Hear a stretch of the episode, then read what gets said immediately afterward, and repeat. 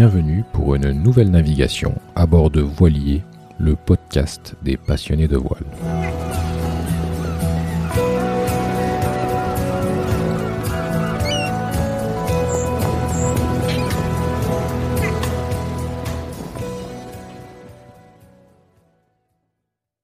Avant de commencer, je vous invite à suivre Voilier sur les différents médias sociaux Facebook, Instagram, Twitter et LinkedIn. Vous y trouverez des citations et des fun facts liés au monde de la mer.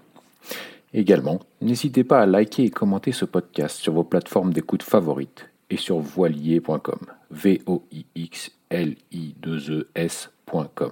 Merci de noter également que cet espace est disponible pour promouvoir toute activité, produit, compte en relation avec le domaine de la voile et des voiliers.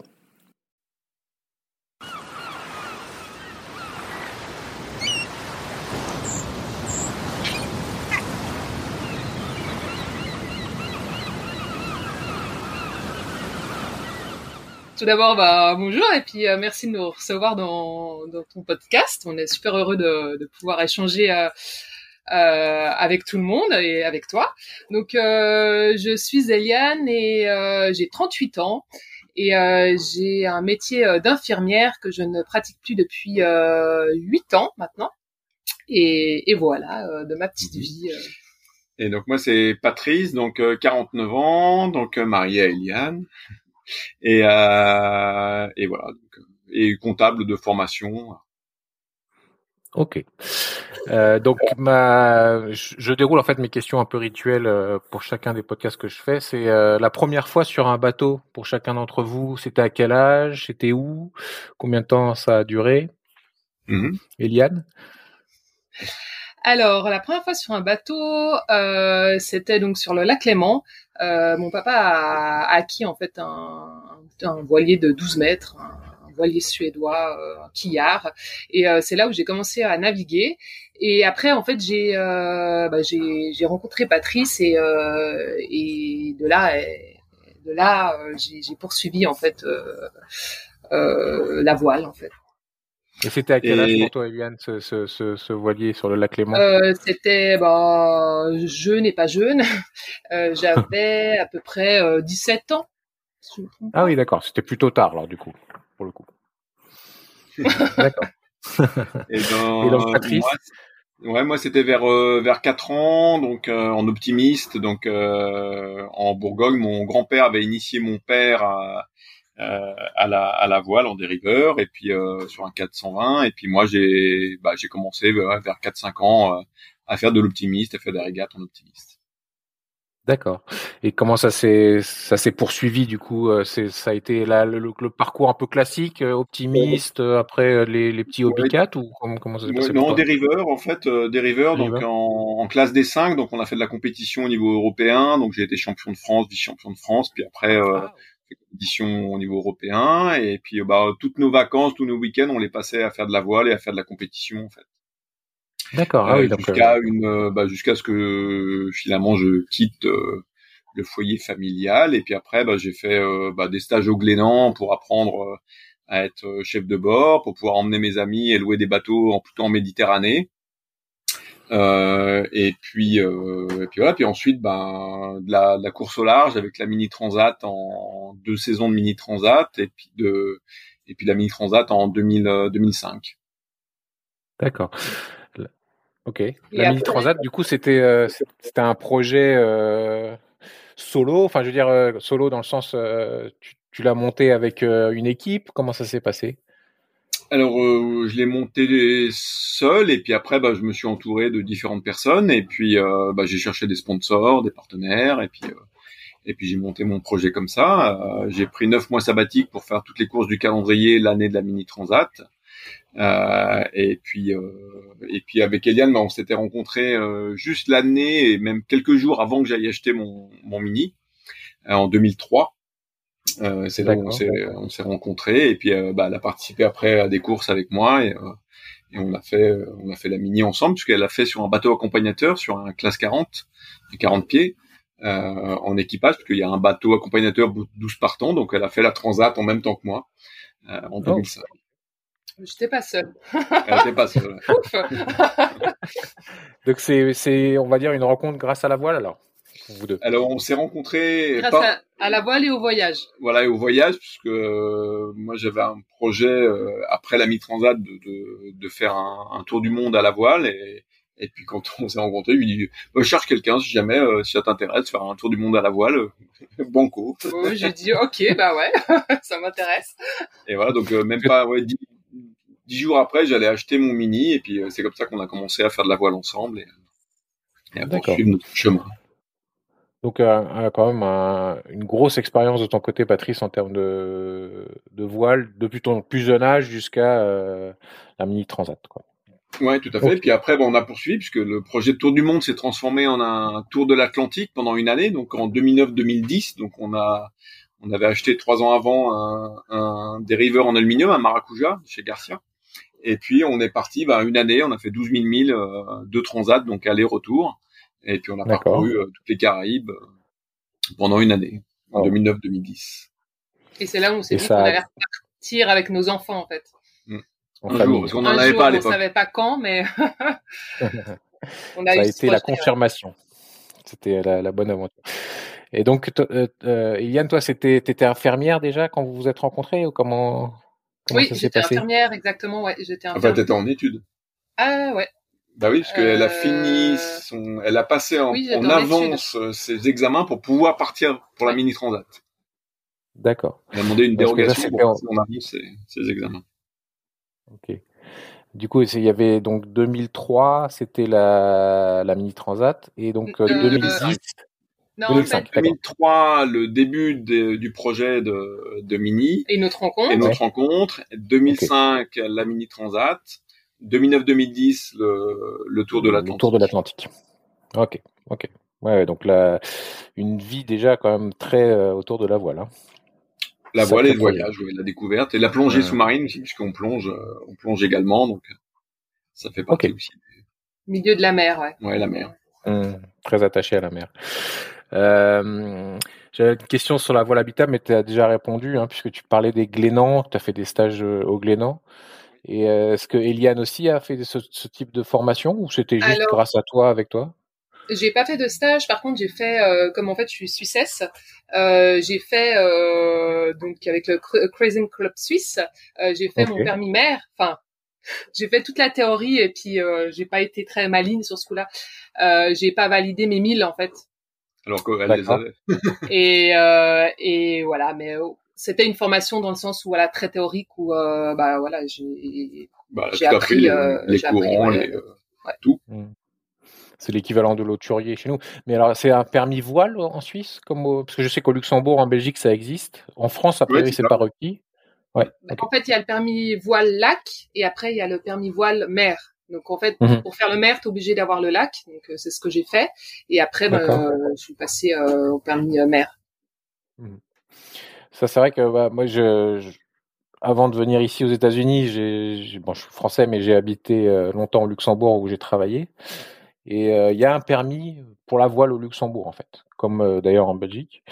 Et c'est vrai qu'en France, je ne sais pas quelle est ta, qu'est-ce que tu en penses toi, Patrice, du fait qu'ils proposent pas de, ils demandent pas de permis voile en France. Parce que c- ils considèrent, je crois, que si tu sais maîtriser un voilier, bon voilà, c'est bon.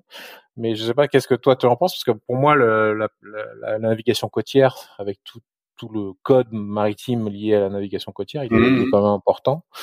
Je, je- j'avoue que je suis un peu surpris qu'il n'y ait pas ce permis voile. euh, Ouais, ça France, peut paraître surprenant. Après, euh, après c'est la responsabilité de, de tout à chacun de, de se former et d'apprendre euh, Mhm. pour, pour avoir un, un bateau. Quoi. Je pense pas qu'il y ait plus de fortune de mer en, en France que dans d'autres pays, proportionnellement au, au nombre de personnes qui pratiquent la voile. Donc, euh, je sais pas. Mhm. En tout cas, après, c'est de la responsabilité de chacun. Moi, je me suis formé bah, parce que j'avais j'avais envie, j'avais besoin, et puis ça me paraissait euh, un passage obligé pour pouvoir emmener en toute sécurité, enfin en tout cas en- avec un maximum de sécurité, des amis euh, euh, sur des sur des croisières. Donc, euh, Mhm. puis ça m'a servi plus tard pour la mini, pour d'autres d'autres choses. Donc, euh, Ok. Donc ouais, donc plutôt euh, une position de dire euh, c'est plutôt euh, la responsabilité de chacun de de faire en sorte de, de savoir maîtriser un bateau. Ok.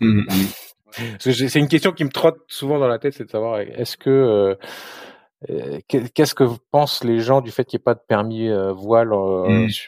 en France? Mais bon. C'est vrai que c'est hyper étonnant et même du point de vue des assurances, c'est mmh. moi je trouve surprenant effectivement. Que... Mmh. Bah oui, quand tu loues un voilier, en fait, tu es obligé de présenter ton ton CV nautique, mais bon, à la limite, bon après en général, quand tu prends en main le bateau, ils vont tout de suite voir si tu es en mesure de, si ils vont tout de suite voir si tu maîtrises ou pas le. Tout à fait. Mais après, tu peux acheter un bateau et puis, euh, puis partir sans aucune expérience. D'ailleurs, on rencontre hein, des gens qui ont aucune expérience et qui ont acheté un bateau et puis qui sont partis. Quoi. Si on voyage. ok. Euh, bah du coup, je voulais euh, tout de suite arriver à la genèse euh, de ce projet que vous avez appelé euh, tous différents, tous tous des rêves. Est-ce que vous pouvez donc me parler de la genèse de ce projet? En fait, euh, une genèse un petit peu complexe quand même. Euh, euh, donc on a eu, quand on a fait notre tour de l'Atlantique, on s'est toujours dit que bah, on repartirait avec nos enfants. alors on n'avait pas de date, hein, on savait pas trop. Mmh. Et, et c'est vrai que donc Patrice était très investi dans son métier, donc c'était pas forcément le bon moment pour nous de partir. Et, euh, et, en plus, donc, on a eu euh, le diagnostic euh, de notre euh, fils aîné, un diagnostic d'autisme. Et, et, donc de là, en fait, on s'est dit bon bah c'est fini, on va jamais, on, va jamais partir, on va, enfin il faut qu'on fasse le deuil de notre, de notre, de nos envies, de nos rêves. Parce que aussi peut-être dire que les, les, thérapeutes qui nous ont accompagnés à ce moment-là nous disaient que bah voilà certains nous disaient que bah voilà il faut entre guillemets mettre le, le paquet quand ils sont jeunes parce que le, le cerveau est plus malléable et euh, il faut faire beaucoup de, de thérapie à, à ce moment-là. Et donc ils nous ont dit bah voilà c'est pas le moment de, de partir quoi. Donc, mmh. euh, donc, on, a fait une croix sur le sur le projet voilà, on essayait de trouver en fait un peu euh, bah, comment pouvoir trouver un équilibre euh, dans, dans tout ça. Euh, et en fait, euh, bah, notre couple c'était très très difficile. la vie en fait familiale aussi, enfin l'équilibre c'était enfin vraiment catastrophique. Il y avait des tensions énormes. on vivait, comme tu dis, on voilà, on vivait, on mangeait, on dormait autisme et et à bout d'un moment, on a eu euh, un déclic euh, où, euh, voilà, je me souviens encore, on était, on attendait un rendez-vous, un des multiples rendez-vous qu'on avait chaque semaine. donc on attendait devant cette porte de rendez-vous. Puis à bout d'un moment, bah, j'ai dit à Patrice, mais pourquoi on n'essaye pas en fin de compte? Enfin, là, on est en train de partir. bah, on est en train de s'effondrer je crois, euh, petite parenthèse, heureusement qu'on avait fait une année ensemble en voilier parce qu'on se connaît euh, bah, du coup beaucoup mieux. On a mhm. appris à se connaître et, euh, et ça nous a aidé en fait à être plus forts. Et on mhm. s'est dit mais pourquoi on n'essaie pas En fin de compte, on est bien dans le voyage, on est bien, ouais, on est bien là-dedans. Donc si nous on est bien, bah, on va être mieux avec nos enfants et on aura peut-être plus aussi de motivation à partager avec eux. Euh, on a appris à se connaître sur une année, enfin plus, donc on s'est dit bah tiens, on va pouvoir euh, apprendre à se connaître davantage, à apprendre à connaître notre fils davantage. Pour notre fille aussi, c'était super important parce que, en fin de compte, hein. ouais, on n'avait plus du tout d'équilibre. Tout tournait autour de, de notre enfant euh, autiste. Euh, notre fille, ben, elle était un peu pas délaissée parce qu'on essayait de, de, garder un équilibre tant bien que mal. Et euh, on s'est dit, bah, ça va être aussi bénéfique pour elle de, pouvoir, euh, voilà, que tout le monde soit à niveau. Et, euh, et c'est là où est parti. En fait, on a remis le projet en route. Enfin, le on l'a mis, en route et on a, bah, on a adapté. Hein, et et, et c'est là où on s'est dit, ben ok, on part, mais euh, ben, pourquoi pas, voilà, l'autisme est encore mal connu euh, en France, en Suisse, en Europe, et euh, on, voit beaucoup de, facettes de l'autisme, l'autisme, euh, voilà, où les personnes qui sont plutôt euh, euh, dans un coin, en train de bah, se faire peut-être du mal, de crier sinon l'extrême, l'autre extrême, c'est plutôt bah, un, plus dans le génie où bah, il va compter des petites allumettes par terre en quelques secondes. Et il y a, en fait, il y a tout un panel hein, entre deux. Il y a, en fait, on, on dit que bah, il y a un pour une personne, il y a une forme d'autisme. C'est pour ça qu'on appelle ça le spectre en fait du trouble autistique. C'est tellement vaste que ça, chaque autiste est différent. Donc en fait, on a... des degrés de sévérité quand même ou, ou c'est oui, oui, oui, oui, ouais. oui, Mais après voilà, il y a, y a différents. Il y a différents points hein, pour pouvoir être diagnostiqué euh, autiste. Et euh, bah, après, il y en a certaines personnes qui ont plus de difficultés dans un certain domaine et d'autres dans Mhm. d'autres domaines. Donc, euh, c'est ce qui fait en fait la, singularité de chaque personne. D'accord. Et, et du coup, on s'est dit, bah, pourquoi pas sensibiliser aussi à l'autisme dans, dans notre voyage, de, de bah, prendre ça avec nous. Mhm. Et, Et- c'est de là qu'est parti en fait tous différents, tous des rêves. et aller voir aussi dans d'autres pays finalement ce qui se fait en, en matière d'autisme. Est-ce que est-ce que les diagnostics euh, se font de la même manière qu'en en Europe? Est-ce que est-ce que l'accompagnement est fait de la même manière? Enfin voilà, c'est- c'est découvrir un petit peu ce qui se fait ailleurs pour pouvoir s'enrichir aussi de, de ça. quoi. Puis après, c'est aussi alors, euh, oui, pardon, c'est aussi de se dire qu'en fait, euh, oui, il y a des différences, mais euh, ils ont, euh, c'est des personnes qui ont des qui ont des besoins, des envies, euh, des rêves aussi, et, euh, et c'est aussi de, de, de, de montrer voilà que bah, y a c'est possible pour tout le monde et que surtout faut pas oublier en fait, euh, faut pas oublier ses rêves. Alors oui, euh, dans certaines situations c'est très compliqué, mais euh, je pense qu'il y a, on peut toujours adapter un petit peu et ou, ou, ou, euh, voilà, ce sera pas 100% du rêve, mais ça peut être un 2% et c'est c'est toujours ça de, de, de plus en fait. euh, et euh, c'est ouais, pour le bien-être de l'enfant ou des personnes autistes, c'est super important. Et c'est un peu ce qu'on s'est dit aussi en partant. On s'est dit, bah, si ça se trouve, ça va durer euh, trois mois, six mois, parce qu'on se rendra compte que bah, c'est peut-être pas ce que ce qu'on ce qu'on recherchait, ça correspond pas peut-être à, à ce qu'on imaginait, ça lui correspond pas non plus. Donc, euh, bah, on s'est on était prêt à arrêter aussi au bout de au bout de six mois. Et finalement, bah, là, au bout d'un an et demi, bah, ça se passe ça se passe très bien et on- et, et du coup, Mieux. on, on- mieux, ouais, et du coup, on continue. mieux que vous pensiez. Mais alors, parce que vous me disiez, euh, les thérapeutes euh, ne recommandaient pas ou ils disaient que c'était important que vous soyez entouré les premiers les premières années. Parce que... Mais alors, ça veut ça veut dire quoi? Qu'est-ce qu'il devait faire? Il devait suivre des, des, des thérapies ou c'était Oui, vous étiez c'est pas ça. en mesure vous de faire ce, ce, ce travail-là?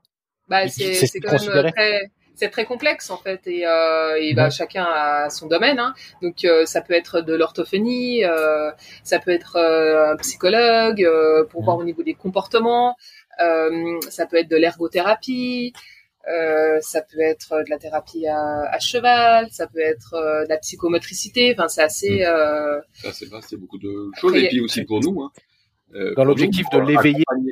Pour accompagner le couple, pour accompagner les parents, pour euh, bah, se faire expliquer euh, le, le- le comportement et les, les tenants et les aboutissants du, du, du comportement et, et surtout donner des, euh, des clés, des outils en fait, des outils Mhm. pratiques euh, à mettre en place. Et, et ça, c'est vrai que ça nous a énormément aidé. hein. On a, on, Mhm.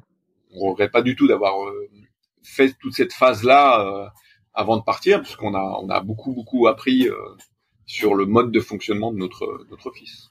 Après, voilà, en tant que personne autiste, c'est vrai que on n'a pas forcément les codes sociaux. Euh, c'est pas inné en fait, tout est appris. Donc euh, c'est aussi ça, aider euh, pour que la personne en fait puisse se débrouiller dans dans, dans, dans la société actuelle en fait, qui est Ouais. qui est difficilement inclusive. Euh, voilà, il y a beau, il y a beaucoup de préjugés. Euh, ah, ça va être un enfant mal élevé, alors bah non, c'est pas forcément. Il crie, bah non, bah il a reçu une goutte d'eau sur lui. C'est euh, c'est comme s'il recevait des aiguilles en fait. C'est euh, il y a aussi voilà beaucoup de problèmes de sensor, euh, sensoriels. Donc il y a- c'est très complexe et euh, et, et oui, euh, je pense que c'est important de faire changer le regard des autres. Et tu penses que ton, ton expérience d'infirmière euh, joue, enfin, est un avantage dans, ce- dans ce contexte-là?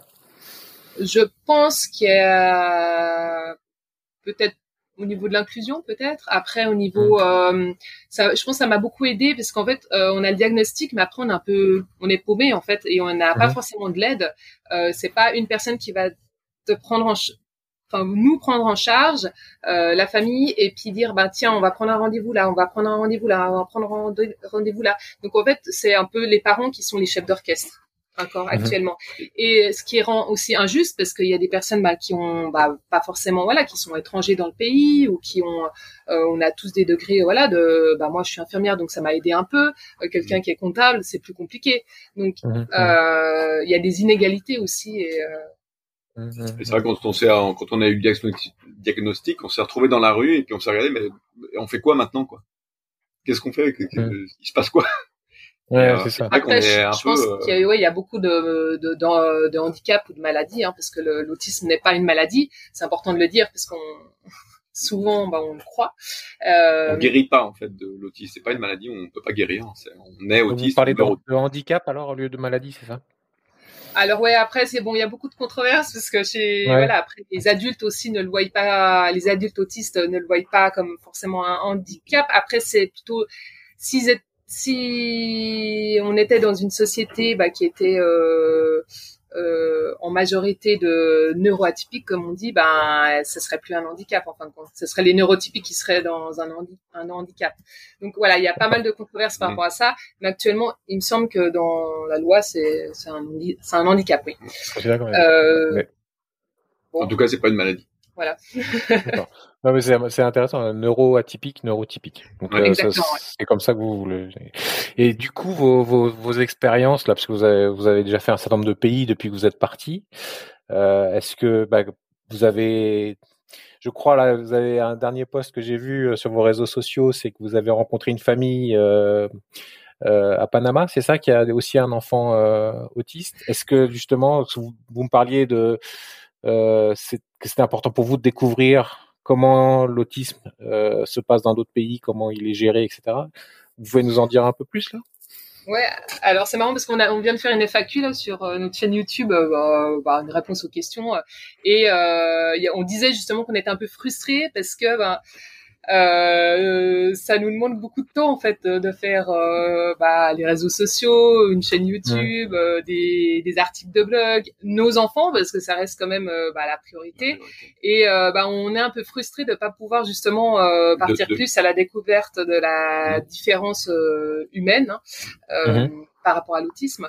Et, euh, et là, en fait, euh, c'était assez chouette. C'était un hasard. On se promenait et en fait, euh, il y a un enfant qui se met devant moi et il me dit hola. Donc je dis hola. Et en fait, il répète et c'est très, il, on appelle ça de l'écolalie en fait. Donc il répète ce que tu dis et c'est très typique en fait dans l'autisme. Et après voilà, j'ai senti quelques des, des, petites spécificités liées à l'autisme. Et après la maman elle est intervenue puis elle dit ah bah il est il est autiste. Et, euh, et voilà, bah, on a créé, mm. euh, bah, on a discuté, et puis euh, c'est là où on s'est dit ah bah tiens, on va en profiter. Patrice me dit vas-y, tu demandes l'interview, mm. et on a fait un petit échange, voilà, un petit interview, et et c'était chouette. Très enrichissant. Alors on n'a pas encore, mm. bah, c'était compliqué parce que c'est ça aussi, il y a la, il y a le barrière de la, la barrière de la langue. La langue. On parle pas espagnol, enfin, un poquito. Alors, on a pu bien échanger, mais on attend encore à voir de, de, tous les détails de cette, euh, cette, interview. Mais euh, c'était très enrichissant. Il y a beaucoup de choses qui se, qui se retrouvent. Euh, et, et de voir, il, y a, il y a beaucoup de différences dans, le, dans la gestion de l'autisme euh, Vous avez pu constater ça? C'est très différent? Il y a des choses que vous prendriez ou prendrez peut-être, je sais pas. Ah, de, de tout ce qu'on a discuté avec elle, après c'est quand même assez similaire à ce qu'on a vécu nous en tant que, que parents et les difficultés qu'elle a, ressent, en fait, les, les difficultés qu'elle a rencontrées, on, bah, on, les, on a rencontré les, les mêmes. Euh, la difficulté dans le diagnostic, la difficulté de se faire accompagner, la difficulté de du manque d'accompagnant, du manque d'accompagnant, la difficulté de, de, de compréhension des autres personnes euh, par rapport à, à l'autisme. Donc on, a de retrouvé l'inclusion de l'inclusion hein, aussi. On a retrouvé beaucoup beaucoup de similitudes, en fait. D'accord. Euh, D'accord. Après, on n'a pas poussé plus dans les thérapies et tout ça, mais euh, mmh. c'était plus, euh, on est plus euh, axé euh, vision de mmh. la population, ressenti des, des, parents. Est-ce que c'était la première rencontre que vous faisiez autour de l'autisme en dehors de au niveau des, du, des personnes euh, qui habitent localement, oui. En revanche, dans, euh, au niveau des, des bateaux copains ou des d'autres euh, d'autres navigateurs, on, a rencontré d'autres de familles, de familles qui une, une, première famille au départ où enfin au départ de notre voyage. Mmh. Euh, qui ont pas forcément de diagnostic, mais euh, parce que voilà, ils sont partis avant et puis je suis pas sûr qu'ils voulaient, je sais pas, mais voilà. en tout cas, voilà, qui, qui, qui aide plutôt dans la neuroatypie. Mhm. Mhm. Et d'ailleurs, ils ont un, pour eux, ça fonctionne aussi super bien hein, de le sortir voyage. de, mhm. de, aussi, voilà, de cette anxiété un peu sociale. Hein. Et après, on a rencontré un autre bateau aux Antilles où voilà, justement, on a on a pu échanger parce qu'ils ils, ils avaient des difficultés au départ, ils sont partis, c'était voilà très compliqué. Euh, ils avaient encore pas de diagnostic, les outils, euh, voilà, ils n'avaient pas les outils en fait, ils n'étaient pas armés euh, pour ça et du coup bah ils ont arrêté leur projet, ils sont repartis en France et et donc maintenant ils ont pu avoir un, un diagnostic. Mm. Donc on était heureux de pouvoir échanger avec eux. Peut-être, bah, je sais pas si on les a aidés, mais en tout cas en tant que parents, voilà, d'échanger, ça fait du bien. Et, euh, et, voilà, ils ont toujours leur projet en tête, mais ils attendent d'avoir euh, d'être bien armés pour pouvoir repartir. D'accord.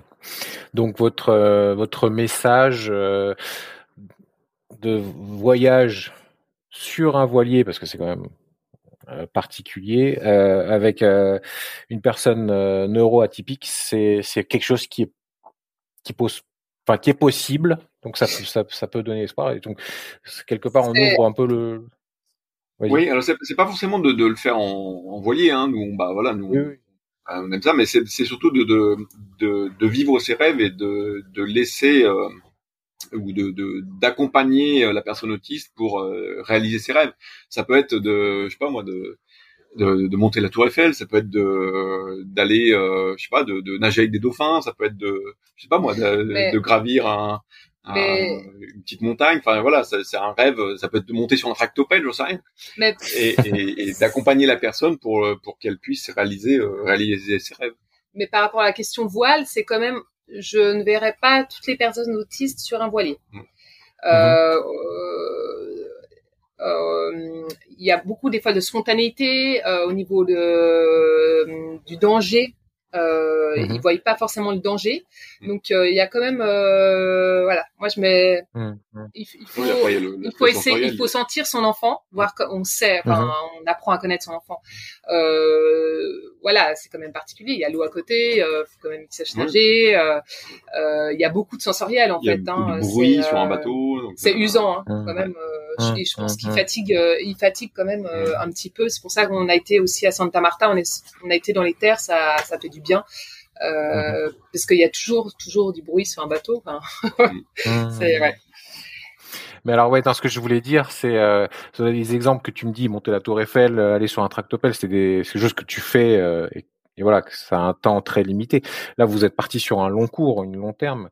Ça veut dire que on pourrait dire euh, si je veux partir en camping-car faire le tour du monde euh, voilà c'est pas quelque chose d'impossible avec une personne autiste. Euh, on n'est pas on n'est pas coincé chez soi avec des devoir suivre des thérapies voilà c'est c'est quelque chose qui est ça, dépend de chaque ça dépend de chaque personne. Après nous on, continue à à se faire accompagner. On a on a besoin on est on a on a des personnes à disposition. On a gardé euh, notre réseau, euh, voilà, notre réseau de thérapeutes et on et, gentiment ils nous ont, dit qu'on pouvait les contacter euh, en cas de besoin et c'est ce qu'on a fait régulièrement depuis qu'on est parti. Après, il y a des moments hein, dans la, c'est pas pas pour toutes les personnes, c'est un accompagnement qui sera à vie en fait. Hein. Ça peut être mm-hmm. des, laps de temps ou des moments, voilà, par exemple l'adolescence, on sait que c'est déjà compliqué pour un, un, enfant typique, quoi, atypique, c'est encore un peu plus compliqué. Donc on sait qu'il y a des phases où on aura besoin de plus de personnes d'autres.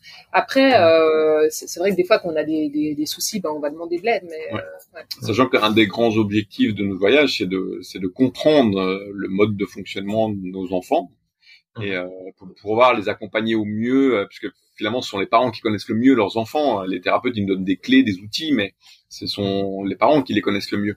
Donc ce sont les parents qui peuvent les accompagner au mieux durant toute leur vie. Donc ah euh, c'est un des grands objectifs du, du voyage. Moi, j'ai pas encore trouvé toutes les clés.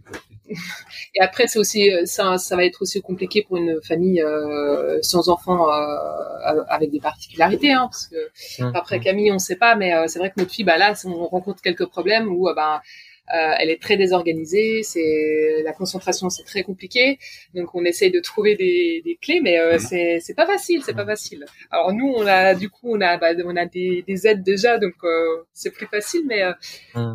c'est je pense quand tu pars en voyage en voilier avec des enfants, c'est à prendre en compte qu'à un certain moment ça peut moi, j'en ai, j'ai trois enfants. Hein, euh, j'ai de la chance, ils sont, euh, ils n'ont pas de problème euh, comme comme celui euh, de l'autisme, mais euh, bon, c'est vrai qu'on apprend. Enfin, ça change chaque année quelque part. C'est sûr. Ah oui. voilà, on n'a jamais de solution clé. C'est, je pense, le métier le plus difficile, c'est celui de parent. Donc, ouais. Et donc vous arrivez à, à, à être suivi, euh, enfin, à avoir des, des rendez-vous avec les thérapeutes. J'imagine que ça se fait en ligne comme on le fait en ce moment. Euh, vous faites des vidéoconférences avec eux ou des choses comme ça? Oui, ça peut être comme ça, soit des échanges a, WhatsApp, ouais. des échanges par oui. email. Des... Mais il y a, okay. franchement, il y a assez peu. Hein. Il y a, mmh. ça va. Mmh. Ouais.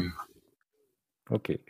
Est-ce que vous voulez euh, on pourra y revenir à la fin, mais euh, un autre message à faire passer sur euh, sur l'autisme, le, le, voyage? Bah que bah c'est vrai que même quand tu mets des mots clés sur internet ou comme ça, il y a très peu de choses qui se font en fait euh, sur l'autisme et sur le voyage et mmh.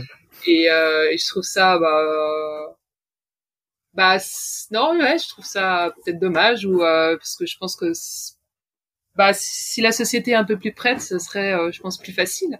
Et euh, et il faut essayer. Je pense mm. qu'il faut se donner les moyens euh, pour essayer de le faire. Ouais, mm. Ok. Bon, alors je vais euh, parce que le, le podcast c'est aussi autour de la voile et des voiliers. C'est euh, bah, de venir sur le, le choix et l'achat du bateau. Est-ce que vous pouvez m'en parler? Parce que c'est un catamaran, je crois. Donc vous avez oui. euh, fait le choix du catamaran. Alors expliquez-moi un peu. Ouais, alors catamaran, donc nous on était plutôt monocoque euh, jusqu'à jusqu'à présent, on a toujours navigué en, en monocoque. On n'avait jamais fait de catamaran, sauf une fois. On était monté comme ça dessus, mais euh, mais on s'est dit avec nos avec les enfants en termes d'espace de vie, puisqu'on passe 90% de son temps quand même au mouillage, euh, en termes d'espace de vie et de et de mouvement aussi euh, au mouillage, on s'est dit et puis lié aux particularités aussi de, nos, de notre enfance, ça, ça, serait quand même mieux euh, d'avoir un catamaran. Euh, voilà. Après, on voulait un catamaran qui se qui se rapproche d'un monocoque en termes de, de, de voile. Donc, euh, de, voilà, donc on était plutôt axé sur euh, sur sur deux marques, si on peut les citer, bah, c'est Outremer et puis Katana.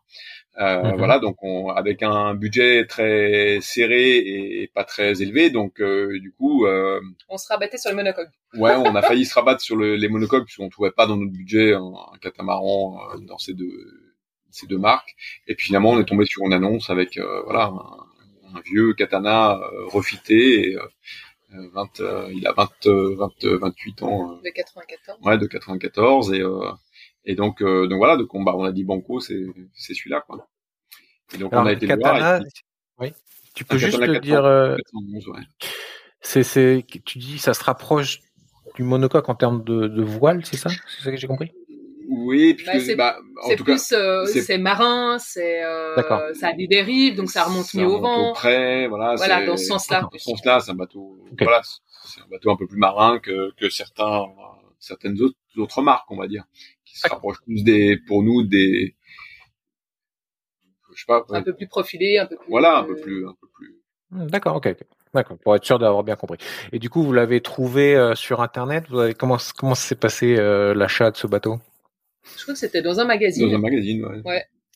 ouais. Okay. Oh, l'annonce, la, elle payait pas de mine. Hein. Ouais, euh, euh, Katana 411 en, en refit, euh, voilà, il n'y a pas visible dans, dans, le sud de la France. Voilà. Donc, et puis, bah, Banco, donc on, a laissé nos enfants, on a fait un aller-retour en 24 heures et on a été voir le, le bateau qui était dans son jus. Donc euh, complètement désossé, il n'y avait plus rien. Il était vide. Ah oui, en fait. ok. Enfin, il y avait quand même euh, les meubles. Hein, mais... Ouais, il y avait un peu de mobilier, mais pas, pas grand-chose. quoi. Mm-hmm. Et, et, puis on s'est dit, bah non, on en fait on s'attendait à avoir un bateau euh, très sombre, puisque 94, on s'est dit, c'est voilà, à l'époque, ça se faisait plutôt du bois euh, sombre et autres. Et en non, il était très clair, il était euh, propre, hein, il était. Mm. Et puis le, le, le, refit qui était prévu euh, était était intéressant et, voilà, on s'est dit bah banco, c'est celui-là quoi. Donc on a pris la décision le, le, jour même okay. de l'acheter. Donc il était dans votre budget a priori puisque vous avez. Oui, oui dans le budget, ouais, ouais, ouais parfaitement dans le budget, exactement le, le budget qu'on avait.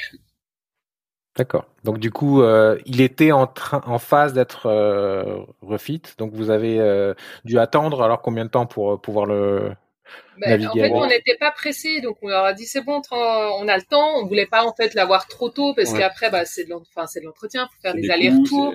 On était à combien de ki- 500 kilomètres, c'est- ouais, Mhm. donc ouais, 600. Ben, bref, voilà, c'est des allers-retours, ça a des coûts supplémentaires. Donc on a dit ouais, bah pour Pâques, euh, ça, ça nous va bien. ok pour Pâques. Et puis Vous là-bas, l'avez après, visité à quelle quelle période? En septembre. En septembre. En septembre, et on, on a prévu de l'avoir pour Pâques l'année Ah bon d'après. Non, c'était en septembre. Parce qu'après on a été euh, Ouais, enfin, ouais. Donc en ça- juin, je pense. Huit, Ouais, juin. huit mois à peu près. Huit mois avant de, de l'avoir. Ouais, ouais, ouais. Mhm. Et puis après, bah, bah après il y a eu l'histoire du Covid, le confinement, machin, et puis euh, les problèmes de retard de livraison. Voilà, on a eu d'autres soucis Ouais, des et petits euh, soucis avec le chantier, mais voilà. D'accord. Donc c'était dans un chantier. C'était pas un particulier qui était en train de le refaire. non, c'est- Non, non, ouais, c'est ça. ouais, Ouais, c'était pas avec le chantier, c'était avec euh, c'était avec le, le revendeur, ouais, un, un broker. un broker. Un broker. Ok. Ok. Et alors moi j'ai eu la, j'ai eu une- ce matin euh, une interview euh, et c'était avec un expert et euh, l'expert euh, me disait qu'il recommandait de passer par un broker parce que normalement il y a plus de garanties et puis l'administratif c'est c'est plus simple. Euh, mais est-ce que vous avez une expertise ou est-ce que vous avez demandé une expertise? Comment ça s'est passé de votre côté? On a demandé une expertise, mais Ouais. euh, bon après, euh... ouais, c'est une histoire un peu un peu complexe. Ouais, c'est une histoire mais, Mais euh, voilà, on a on a demandé l'expertise une première, mais euh, en fait, ça- elle servait à rien parce que le bateau était toujours à l'état c'était plus un inventaire de tout ce qui restait à faire. D'accord. Un peu Mhm. cher l'inventaire quand même. Ouais. Euh, et après, bah du coup, alors, euh, ils sont, il est revenu deux fois, je crois. Ouais, deux fois. Donc au tout, il est passé trois fois euh, sur le bateau. D'accord. Et il vous a signé comme quoi vous pouvez vous pouviez partir. Ouais. Oui. ouais. Et après, on en a eu, on a eu besoin de cette expertise pour l'assurance. C'est, Oui, certaines assurances demandent euh, l'expertise en Ouais. retour. Donc, euh, Oui. C'est ce qu'il m'expliquait effectivement euh, Ouais. ce matin. Euh, D'accord. Et alors, euh, l'expertise est faite. Vous le mettez à l'eau. C'est quoi les, les étapes suivantes? Vous, vous partez tout de suite ou Non. vous attendez ou... bah, Alors on voulait, en fait, euh, l'objectif initial, c'était de le, une fois que le refit était fait, c'était de pouvoir le tester en med pendant un mois, deux mois, le temps qu'il fallait pour que, en fait, c'était de l'avoir à Pâques. On voulait partir les deux semaines de Pâques. voilà. Déjà avec nos enfants aussi, hein, pour les mettre aussi un peu, euh, Un peu dans le bain. sur l'eau, quoi. Et puis revenir, puis re- voilà, forcément, euh, il y, aurait eu des choses à faire, et, euh, et puis le, et puis revenir après, bah définitivement le 1er juillet pour euh, pour pouvoir partir. Quoi. Et en Le fait, c'était départ. fait tout comme ça. euh, Donc on a, on est arrivé fin juin et en fait le bateau était toujours pas prêt. voilà. Euh, donc euh, on a attendu euh, jusqu'à mi-août pour pouvoir habiter dessus. mais il n'était pas fini Il n'était pas fini et on a pu partir fin septembre. fin septembre, Et sans avoir navigué du tout avec. Et en fait, on a été un peu compressé parce qu'il y avait le Covid d'un côté et puis il y avait aussi la météo ben, qui commençait à se refroidir. Enfin voilà, on, ouais. commence- on rentrait dans, ben, on était dans l'automne, on rentrait après dans l'hiver, on voulait transater. Euh, donc en fait, on a été euh, bien un peu pris par le temps et puis en fait bah voilà les, le- ce qui devait arriver arriva puisque forcément on n'avait pas testé le bateau donc il y avait plein de trucs qui allaient pas. Donc on est revenu au chantier et là on a repassé trois semaines à réparer tout ce qu'il y avait à faire refaire tout ce qu'il y avait à refaire et on est finalement parti euh, définitivement le fin octobre Fin octobre. D'accord. donc c'était très Et tard donc là on a couru un peu pour euh, aller à Gibraltar Ouais, et puis les pouvoir- fenêtres météo, elles sont, elles sont, elles elles sont sont pas, bonnes. Quoi. pas super Hum. Mais alors, euh, vous aviez euh, prévu donc fin juin vous descendez, euh, c'est-à-dire vous vous avez démissionné de vos postes voilà on a tout quitté ouais. Ouais, ouais, on a tout quitté. quitté, on a tout, tout vendu ce qu'on avait, euh, voiture, euh, vélo, tout. Enfin, tout, tout ce qu'on a vendu, on a pu le vendre. Tout ce qu'on n'a pas pu vendre, on l'a donné. Et, euh, et tout ce qu'on a, bah, c'est sur le bateau aujourd'hui. quoi. On a, on a, on a rien d'autre. Ok. Donc, euh, donc vous avez at- attendu euh, quelques mois avant de pouvoir euh, vivre dessus. Vous étiez Oui, dans le sud. ça. et- C'est ça. On a fait du camping en attendant. On a déménagé dans le camping.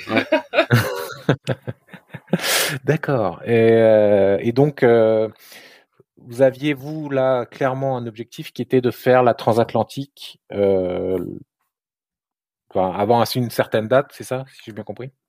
Oui, on voulait profiter de, de descendre tranquillement jusqu'à Gibraltar déjà pour pas speeder les enfants, pour les, les amariner, les amariner euh, qui apprendre le bateau. Ouais. Voilà, la, la, condition de vie à, à bord d'un voilier, quoi. Et, mmh. euh, et, finalement, on a couru un petit peu après le temps. Du coup, euh, voilà. C'était pas, c'était pas l'approche qu'on voulait, euh, qu'on voulait avoir avec nos enfants sur sur ces premiers mois. Et j'essaie de comprendre euh, cette histoire de temps, parce que là, là, dans les interviews que j'ai pu faire jusqu'à maintenant, tous ceux qui sont dans un tour du monde, bah, en fait, le temps, c'est c'est pas vraiment le temps qui les guide, c'est plutôt justement la, la, météo, les conditions, etc. Donc euh... oui, mais justement les, les conditions météo ouais. en Méditerranée, euh, bah, octobre, novembre, décembre, c'est pas l'idéal pour naviguer en Méditerranée, quoi. D'accord. Donc c'est c'est effectivement la météo qui nous a conditionné à aller vite et à descendre le plus rapidement possible vers Gibraltar. Puis euh, après, le bateau était pas fait pour avoir du froid. Enfin, on a on commençait à avoir vraiment froid. Enfin, on n'a pas du tout abrité pour la pluie. Enfin, c'est. Euh... Ouais, on est. On, on, a un bateau pour le chaud, ouais. on a un bateau pour le froid. Ouais. okay. Et après, on voulait pas, euh, on voulait pas traverser trop tard non plus. Euh, on voulait pas transater trop tard parce qu'après, bah, t'as mm -hmm. la période des cyclones, donc enfin, il mm. y a quand même. Mais, le... mais ouais. c'est sûr qu'on partait pas n'importe quand. Hein. On vérifiait la météo, mais disons qu'on a pris moins de temps euh, pour descendre jusqu'à Gibraltar. On faisait une nuit euh, par endroit. Euh, il y a un mmh, endroit où on a attendu que ça passe, on est resté un peu plus longtemps. Mais du coup, c'est speed pour les enfants de mmh. changer toutes les nuits de mouillage, de naviguer tous les jours. Enfin, c'est c'est vraiment ouais, pas. Mmh, ouais. pas, pas l'idéal. Mais bon, et là, on l'a fait. Puis... Et du coup, vous avez traversé à quelle période fin ben, d'année On a on est descendu aux Canaries, après Cap Vert, et puis depuis le Cap Vert, ben, on est parti fin janvier. Ouais, 27 janvier, on est parti.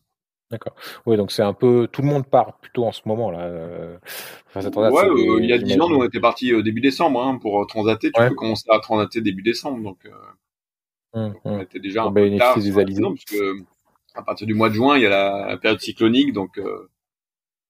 Hum. Ça te laisse pas beaucoup de temps, puis en plus t'as le Covid, donc t'avances déjà beaucoup moins vite. c'est. ouais, donc vous avez pu gérer ça. Ça, ça a été euh, le Covid, ça n'a pas été un point euh, trop bloquant. Vous n'avez pas été, vous n'êtes pas retrouvé bloqué dans un port. À de, de non, ça a été un peu stressant parce que justement, il, bah, euh, ça, ça, ça nous, peu, ouais, hein. ça refermait un peu partout, donc ça nous rattrapait entre guillemets.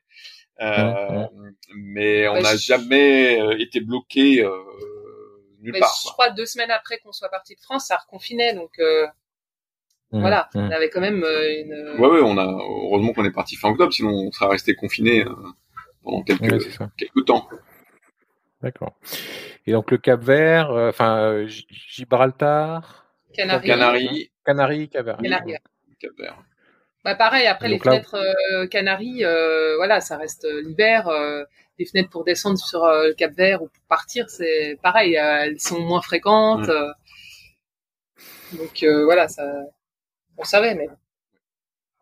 Et donc la, la, les enfants, face à un départ qu'on va peut-être qualifier quand même d'assez précipité, parce que c'est vrai que ça me semble, ça semble rapide. Ça s'est bien passé. Ils ont bien, ils ont bien gérer ça Ils ont apprécié ouais. Je pense qu'on avait eu un contre-coup après euh, sur euh, quand on s'est posé vers Gibraltar. Mm -hmm. On avait eu un contre-coup.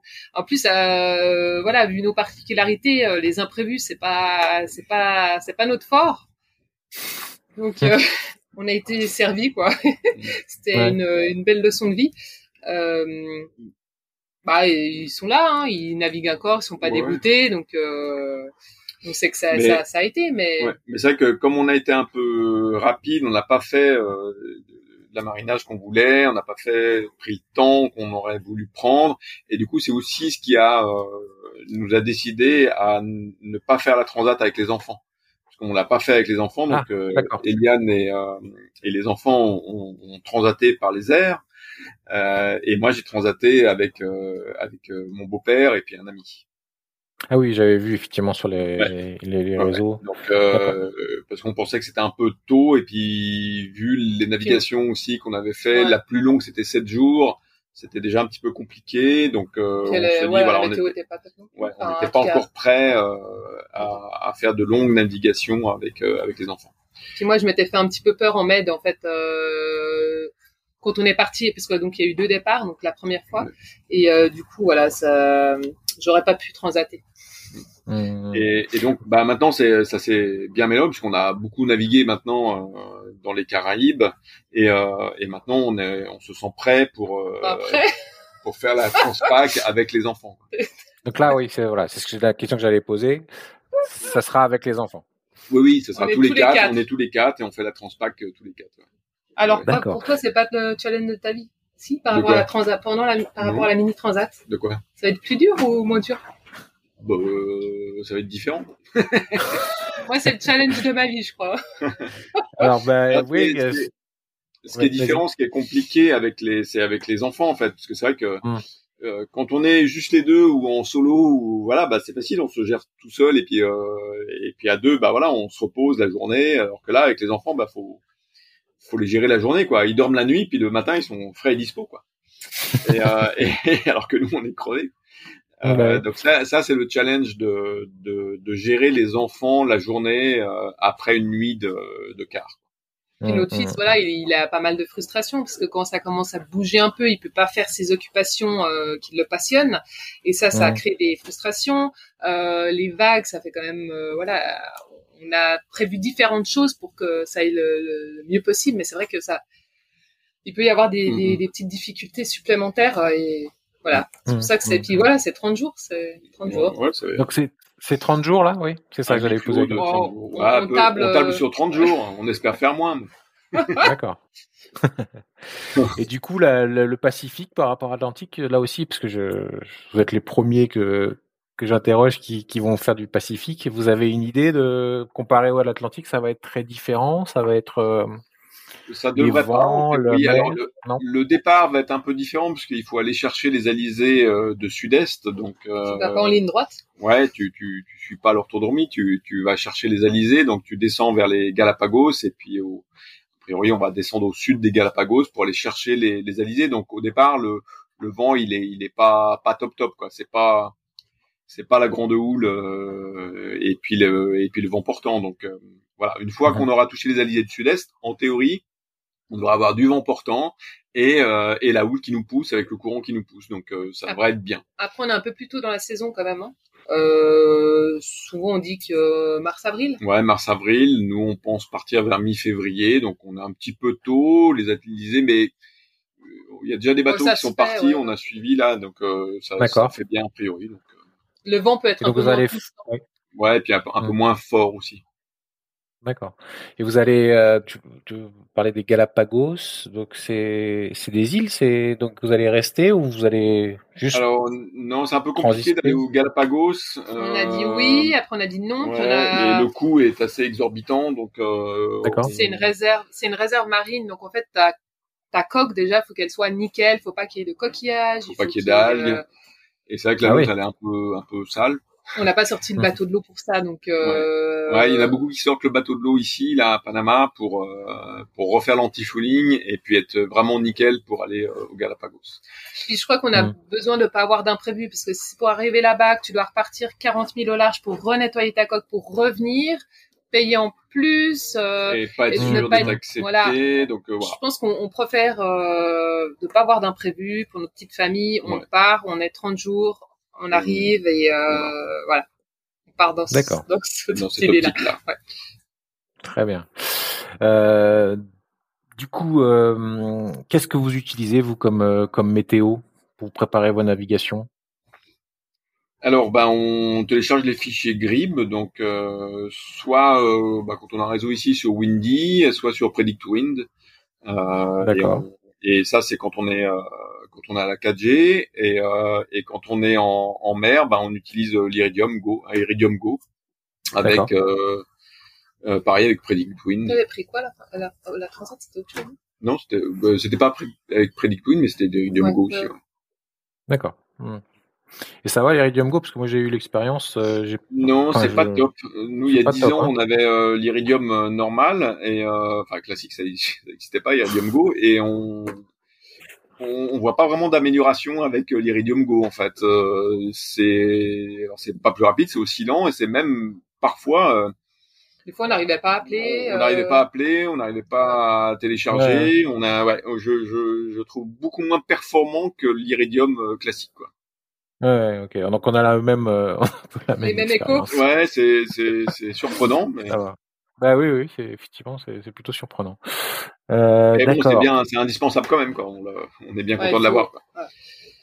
Et moi, je, je m'interroge, euh, et je sais qu'il y en a quelques-uns qui m'en ont parlé aussi des, des marins que j'ai pu interroger. C'est le, le Elon Musk là, il a créé son son internet euh, par satellite, la Starlink. Je sais pas si vous en avez entendu parler, si vous avez une idée de. Ferror, je crois que c'est pas encore actif puisqu'il est en train de déployer, mais c'est pas encore, euh, c'est pas encore là.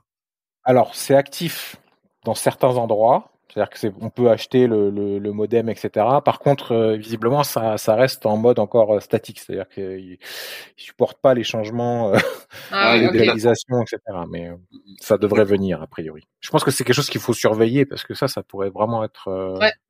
un game changer, comme on dit en anglais, pour pour les voyageurs. En plus, bah voilà, c'est un monopole, hein, Iridium. ouais. et du coup, c'est hyper cher. C'est hyper cher, c'est. Voilà. Ce qui est normal, mais euh, ça reste. Euh, je voulais qu'on parle du canal de Panama. Mm-hmm. Comment ça s'est passé cette histoire-là? Bah, Super bien. Euh, très bien, ouais. C'était une belle expérience. Ça se passe comment? Est-ce qu'il faut s'enregistrer? J'imagine qu'il faut s'enregistrer, qu'il faut passer des écluses, qu'il faut combien de temps ça dure? Alors nous, on a on a on, a pris un agent. On a pris un agent pour faire toutes les formalités et, et organiser euh, le passage du, du, canal. Donc c'est 400, 400 dollars. 400 dollars en plus l'agent. En plus l'agent. Euh, le coût du canal c'est 2000 dollars auquel on ajoute le prix des, euh, du personnel qui il faut avoir quatre personnes qui aident pour les euh, pour les amarres. Euh, et donc soit c'est des, des, amis, ça peut être des amis ou des voilà ou alors des professionnels et là c'est 100 dollars par personne. Voilà, donc c'est quand même un coût assez important. Il faut pas euh, faire un aller-retour. Ouais, faut pas faire un aller-retour. Faut être sûr de traverser, de et continuer à après. ok. Et, euh, et l'agent, voilà, euh, en tout cas celui avec qui on est passé, euh, ça s'est très très bien passé. Euh, il fait vraiment tout de A à Z, toute l'organisation. il est très réactif et, et, ça se passe très bien. Alors après, il y a des petits changements de programme qui peuvent intervenir. Nous, on a fait un changement parce que la météo était pas super. Euh, la date qu'on avait choisie. Donc on a décalé dans le temps. Et puis après, lui, il a eu un décalage. Euh, hein, c'est pas de son fait. C'est mhm. euh, les, les, autorités du canal des fois qui décalent. Euh, ça arrive assez fréquemment, semble-t-il. Ouais, semble-t-il. Parce qu'il faut aussi un pilote à bord, donc quelqu'un qui donne les instructions au, au skipper, au capitaine, et qui est obligatoire, obligatoire. Donc vous aviez un pilote à bord alors. Ouais, un pilote à bord. Mais il fait rien, il touche pas du tout la barre. Il touche pas du tout la barre. C'est voilà, il donne les instructions, il dit euh, ralentir, accélérer, à voilà, tribord, bâbord. Et, ok. Et puis il donne les instructions aussi au, personnel qui, euh, qui s'occupe des amarres. D'accord. Et il est en contact euh, par VHF avec les autorités du port. Ok. Ok. Et ça prend combien de temps? Alors aujourd'hui, ça se fait sur deux jours. Bah, ou un jour, parce que là, il y a un bateau qui est passé sur. Ou un jour. La majorité même c'est sur deux jours, mais il y en a qui font sur un jour. Euh, départ vers euh, vers 15 16 17 heures. Ouais, 16 17 heures. Donc il y a un en fait il y a une marina Shelter Bay où en général il y a uh-huh. beaucoup de personnes qui qui vont à la marina au moins pour une nuit parce que tu dois avitailler pour faire un avitaillement, tu es obligé d'aller à Colomb euh, et si tu es au mouillage en fait un mouillage qui peut être assez euh, agité, par vent en fait parce que c'est vraiment ouvert. Et euh, enfin c'est mhm. fermé mais avec la, la, mer du vent ça ça ça, ça, ça rend la mer. inconfortable. Mhm. et après donc si tu es au mouillage chaque fois que tu mets ton annexe euh, à la marina c'est le seul endroit ben tu dois payer payer etc donc ça vaut mieux la peine d'aller à la marina. Et donc tu mhm. pars de là vers 16 16 17 heures. Euh, donc du mouillage et puis après ben donc tu tu vas tu vas vers les donc tout au moteur tu vas vers les premières écluses. Donc il y a trois premières écluses à passer. Euh, tu peux être seul, tu peux être soit à côté d'un pilote, soit avec un autre un autre voilier ou deux autres voiliers. Donc, à couple. Là, en l'occurrence, on était trois bateaux. Euh, donc, on, en fait, on se, on se met bout au vent avant l'écluse. On s'amarre euh, les trois bateaux euh, ensemble. Et après, donc, on tourne. on pivote. Et on, arrive euh, dans la première écluse. D'accord. Ouais, c'est une sacrée expérience. Et après, il y a les donc il y a des euh, des personnes à terre. Il y a des paquebots là qui qui passent en même temps ou comment ça se passe? Si si, il y a toujours un, un y a, bah nous on a on avait des cargos, on a un cargo avec avec nous à chaque fois. Quand tu as les écluses qui montent, en fait, tu as d'abord le cargo c'est avec un cargo, et Mhm. après toi tu te mets derrière. Et pour les écluses euh, qui descendent vers le Pacifique, c'est l'inverse. Tu es d'abord, euh, les voiliers sont d'abord, et après tu as les, euh, Les les cargos. cargos derrière toi. Mm. Et en fait, Wow. donc, tu as des, as des messagers, quand tu arrives dans l'écluse, tu as les, des personnes sur Terre qui t'envoient un messager, euh, donc une Mhm. ligne avec une grosse balle. Donc, euh, pour ceux qui nous écoutent, protégez bien. Euh, ça Les hublots, les paraît que ça peut, bah, c'est assez dur, hein, donc euh, panneaux solaires, hublots, euh, fait, protégez-les. Et après, bah, Mhm. donc, il, t'amarres ce messager à la mare, et puis bah, après, voilà, il te, Ok. il te, il te Wow. prennent ton amarre comme ça. Voilà, et après, bah, les, les, le personnel des headliners, là, bah, il, il s'occupe de relâcher ou de, re- de retendre les, les amarres sur les taquets du bateau, quoi. En fonction si ça monte ou ça descend. Et donc on est arrivé, après on dort sur le lac Gatun, donc c'est le lac euh, qui est entre, euh, bah, Plein qui est en plein de- milieu de Panama. Euh, Mhm. Et euh, on est arrivé vers quoi, 21h Ouais, la nuit, ouais, il faisait nuit, nuit Ouais. noire, ouais, 21h. Le lendemain ou la- le même jour? Le même jour. Non, le même jour. 21h. Tu dors sur le lac, Tu lotes sur, sur le lac. donc il y a des grosses bouées euh, énormes d'amarrage, où tu t'amarres.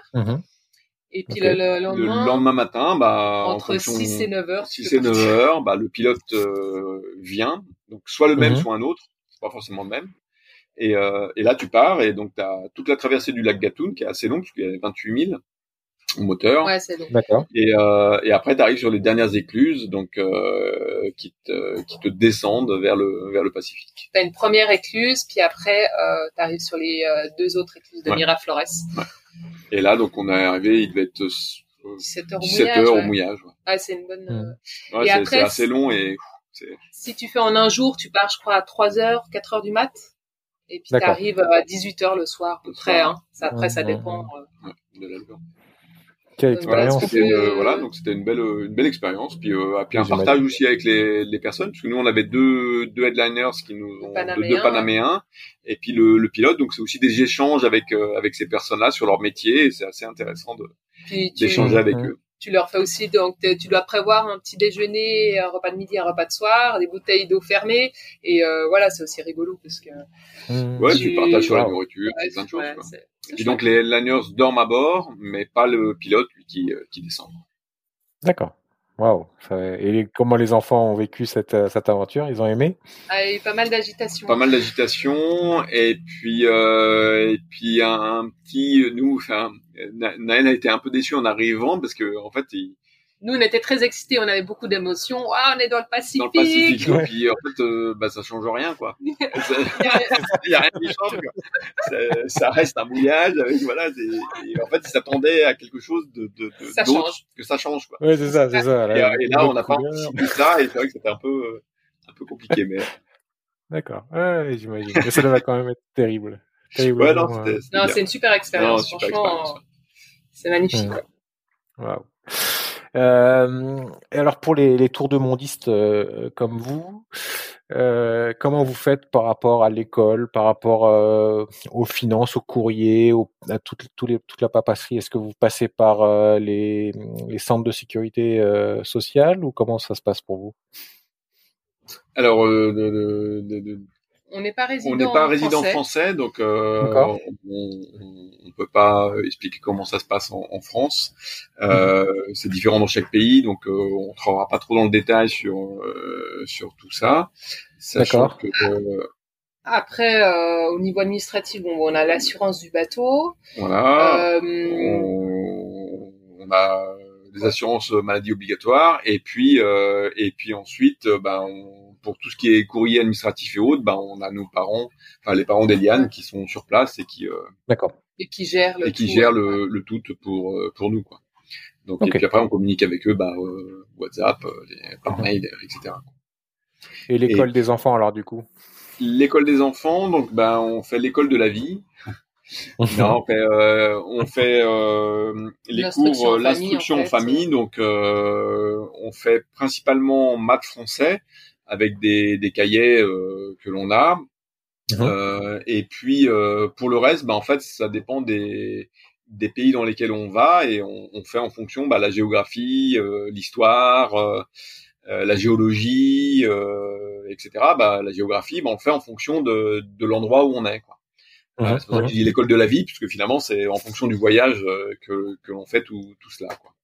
Euh, ah. Et puis les différences de culture, les différences, euh, les, les, religions, etc. Donc on fait en fonction aussi des pays dans lesquels on va, donc en fonction du contexte dans lequel on, on est.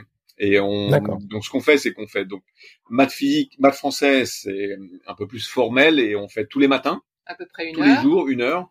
Euh, du lundi au dimanche. Enfin voilà, il n'y a pas de vacances, il n'y a pas de vacances scolaires. Euh, juillet, août, on travaille, euh, voilà comme et mhm, on fait mhm. tout le temps, tout le temps, tout le temps, sauf quand on va bah, en visite ou qu'on est en navigation. Là, on fait pas l'école.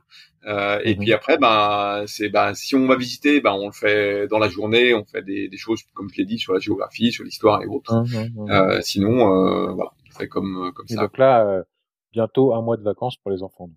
Alors non, on va essayer, on va, on va essayer en fonction de l'état de la mer euh, et de, de, notre état de fatigue. Du coup, on va essayer, on va essayer de, faire. de, faire. De toute façon, il y a de la lecture. De toute façon, c'est hyper important qu'ils lisent tous les jours. Voilà, ils lisent tous les jours. Et puis ça, ça occupera un peu.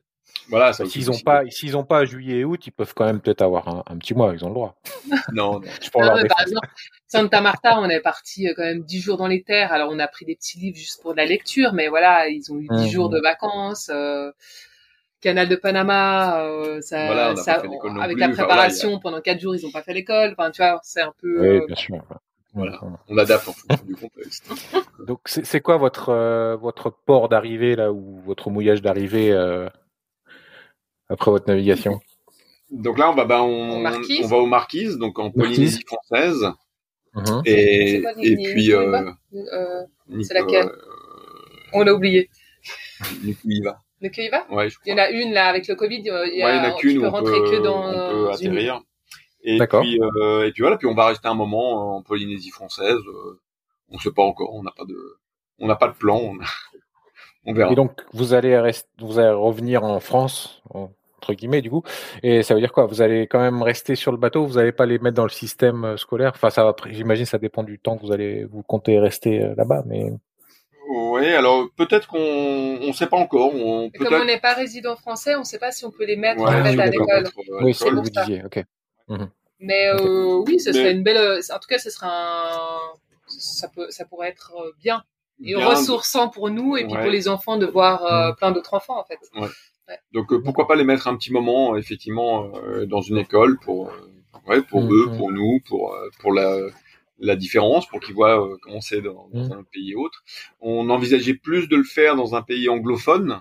Euh, pour aussi avoir parce qu'on fait aussi de l'anglais et on essaie de le faire tous les jours en tout cas on essaye euh, mm-hmm. parce qu'un des objectifs c'est qu'ils voilà ils apprennent au moins une langue une langue mhm. étrangère et, euh, et pourquoi pas dans un dans une ouais, dans une île euh, anglophone. D'accord. Alors Polynésie, donc j'imagine ouais profiter un peu parce que ça doit être quand même assez assez sympa aussi là-bas. Hein, ouais, il y a cinq archipels, il y a un nombre d'îles euh, phénoménal, c'est assez vaste, donc non, il y a de quoi faire. On, on va rester, je sais pas, peut-être une année, peut-être plus, on sait pas. Voilà. Ok, donc c'était ma question. Plutôt euh, autour d'une année euh, pour découvrir. Voilà, autour d'une année. Après, bah, si on sent bien, on restera plus. Si on a envie de, de continuer, bah, on continuera. Et puis on ira bah, vers l'ouest. Et puis on, on verra jusqu'où on va. On, on sait pas, on sait pas encore. Au, total, on s'est donné cinq ans de, de voyage. Euh, on a un budget, en tout cas, qui nous permet de ne de vivre et de ne pas travailler donc avec nos économies euh, pendant pendant cinq ans.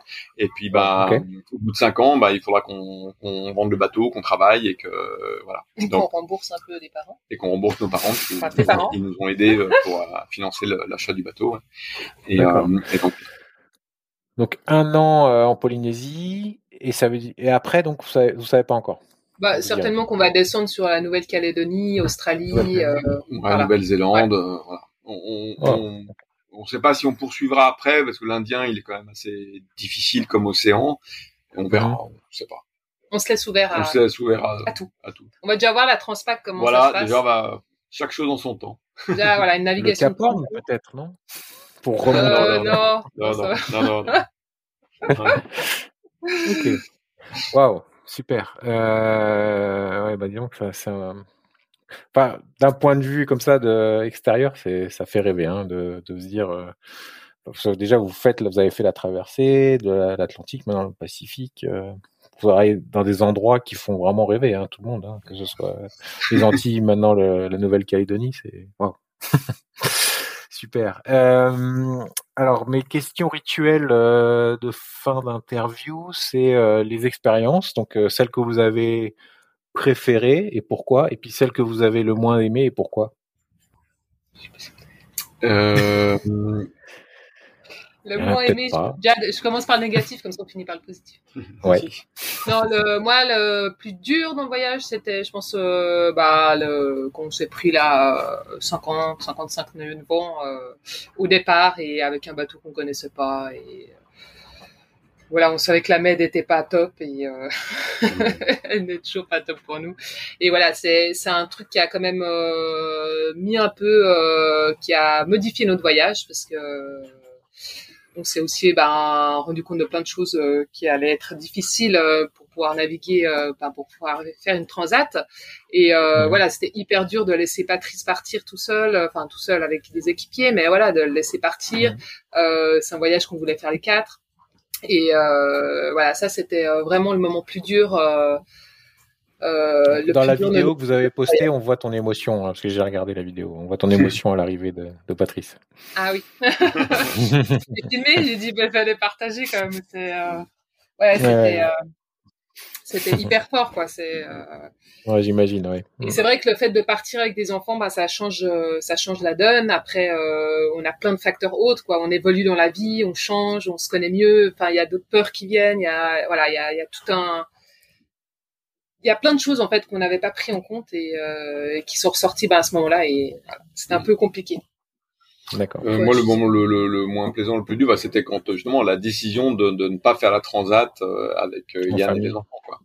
Et, euh, Ça remettait presque un peu en cause le voyage et finalement, on, je savais pas si on allait poursuivre ensuite dans les Caraïbes ou vendre le bateau là-bas ou voilà. Donc, donc ça a été un peu un peu difficile quoi.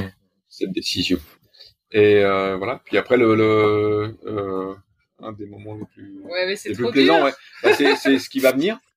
C'est, c'est tout ce qui va venir. en fait, c'est tout ce qu'on connaît pas. tout ce qu'on connaît pas, justement, tout ce qu'on va découvrir, c'est ça qui va être, qui va être beau et qui va être, qui va être plaisant. Quoi. Mais c'est vrai que c'est, euh, il y a beaucoup de pays en fait on est pas, par où on est passé qu'on ne connaissait pas enfin qu'on connaissait mhm. justement et euh, j'ai l'impression qu'on savoure le plus les pays qu'on connais pas. Ouais.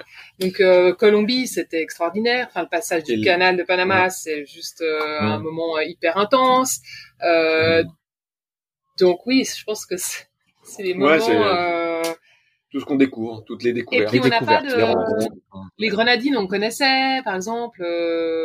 et du coup, on peut pas on découvre pas ça avec nos enfants. On est, nous, on est déjà dans on a déjà découvert ça, et nos enfants pas encore, mais euh, du coup, là, c'est, c'est pas des choses qu'on fait euh, tous les quatre en même mm. temps. Donc, je pense découvrir ensemble les quatre. Les plus belles euh, choses, ouais, c'est les endroits où on était pour la première fois tous les quatre mm-hmm. aux endroits. D'accord. Wow. alors moi, j'avais une question qui est là aussi rituelle, c'est l'aventure est-elle celle rêvée? Va-t-elle continuer ou changer de cap? Bon, on vous y avait répondu euh, lors de l'interview. Non, non, mais on arrête. Hein. Ah, non, c'est bah, on change de cap euh, tous les jours, hein, puisque quand on navigue, on change de cap. Hein. Bon, voilà, c'est quand, même, va, euh, ça va quand même quand même qui là. ça va au-delà de, notre, nos espérances. C'est clair que ce voyage, il est. Euh... Alors c'est pas toujours facile, hein. On le dit, on essaie de le redire, hein, parce que c'est franchement difficile. Après, nous, on, je pense qu'on est arrivé à un stade tellement critique euh, à terre que en fait on l'a pas encore atteint en mer donc c'est enfin sur l'eau donc c'est que voilà c'est que positif ouais. Mmh, mmh. oui c'est quelque chose qui m'avait frappé d'ailleurs dans quand je vous suis un peu sur vos réseaux sociaux, je, je vois cette, euh, vous faites transparaître cette difficulté. Et euh, enfin, vous le cachez pas hein, d'ailleurs. Euh, voilà, c'est c'est c'est c'est pas facile. Et c'est vrai que c'est c'est important, je pense, de de pas euh, donner faux espoirs aux gens en disant que c'est c'est pas des vacances tout le temps. Il y a voilà, il y a des moments difficiles, etc. Donc c'est un peu le message que ouais, si tu penses fuir en fait euh, les problèmes, quotidien, les problèmes, bah non, tu les fuis pas en fait. Ils reviennent forcément. Euh, mmh, mmh. à un moment donné, ça va, ça revient. Super. Euh, du coup, quel conseil à faire et à ne pas faire vous donneriez à ceux qui, qui partiraient dans un projet comme ça nous, on n'est pas trop conseil. Ouais, on n'aime pas donner des conseils. voilà, après, c'est notre, notre, expérience et notre vécu, mais. Euh, c'est plutôt ce qu'on ferait ou ce qu'on ferait pas. Mais par exemple, cette, euh, cette histoire de. Il y a toujours des imprévus, en fait, dans la préparation d'un voyage. Donc, euh, on prendrait le bateau une année avant. On le prendrait le. Voilà, il faut. faut... C'est ce qu'on avait envisagé de faire, de, de, de naviguer avant de partir et qu'on n'a pas pu faire les raisons qu'on a expliquées avant, mais mais c'est vraiment le, le, faire quoi, parce que forcément faut éprouver un bateau avant de euh, avant de partir, il se passe forcément des choses, même s'ils sont pas soucis après, parce que c'est en naviguant qu'on qu'on découvre.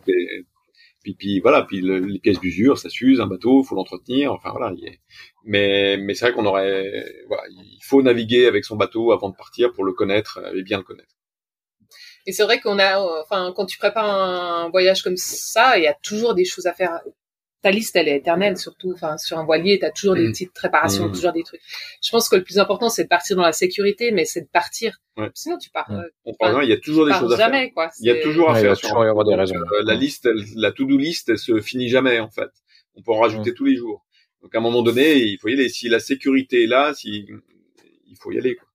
et il y aura de toute façon d'autres choses à faire il y en a il y aura toujours des choses à faire Enfin, ça vaut vraiment la peine, quoi. C'est tellement de d'émotions de vivre un, un voyage comme celui-là, que de, ouais, moi je dis toujours, bah, c'est un tourmillon d'émotions et euh, mm-hmm. et ça t'enrichit tellement intérieurement. Tu tu voilà, il y a tellement de, on a tellement de façons de pouvoir prendre de la hauteur pour pouvoir euh, regarder encore plus loin, ouvrir notre horizon et c'est enfin c'est magique. Je pense que c'est c'est hyper intéressant de, de pouvoir évoluer euh, et, apprendre en fait tous les jours. C'est alors il y en a qui qui qui qui retrouvent ça dans le travail ou euh, ailleurs, mais voilà nous c'est vraiment bah nos c'est c'est c'est c'est à nous, hein, ça nous correspond, c'est le voyage. Dans le voyage. Et l'aventure.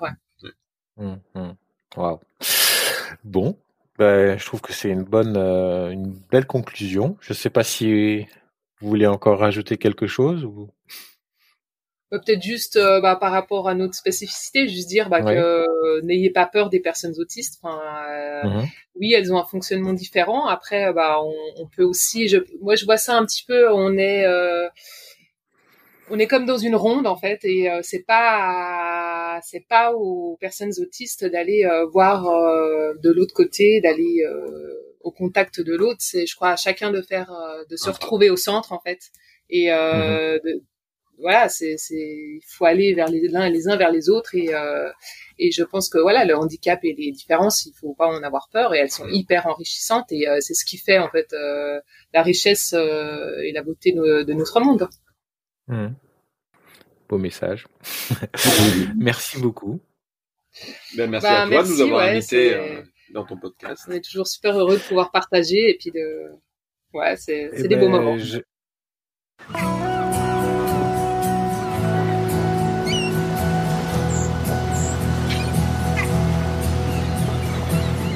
Merci d'avoir navigué avec nous jusqu'au bout.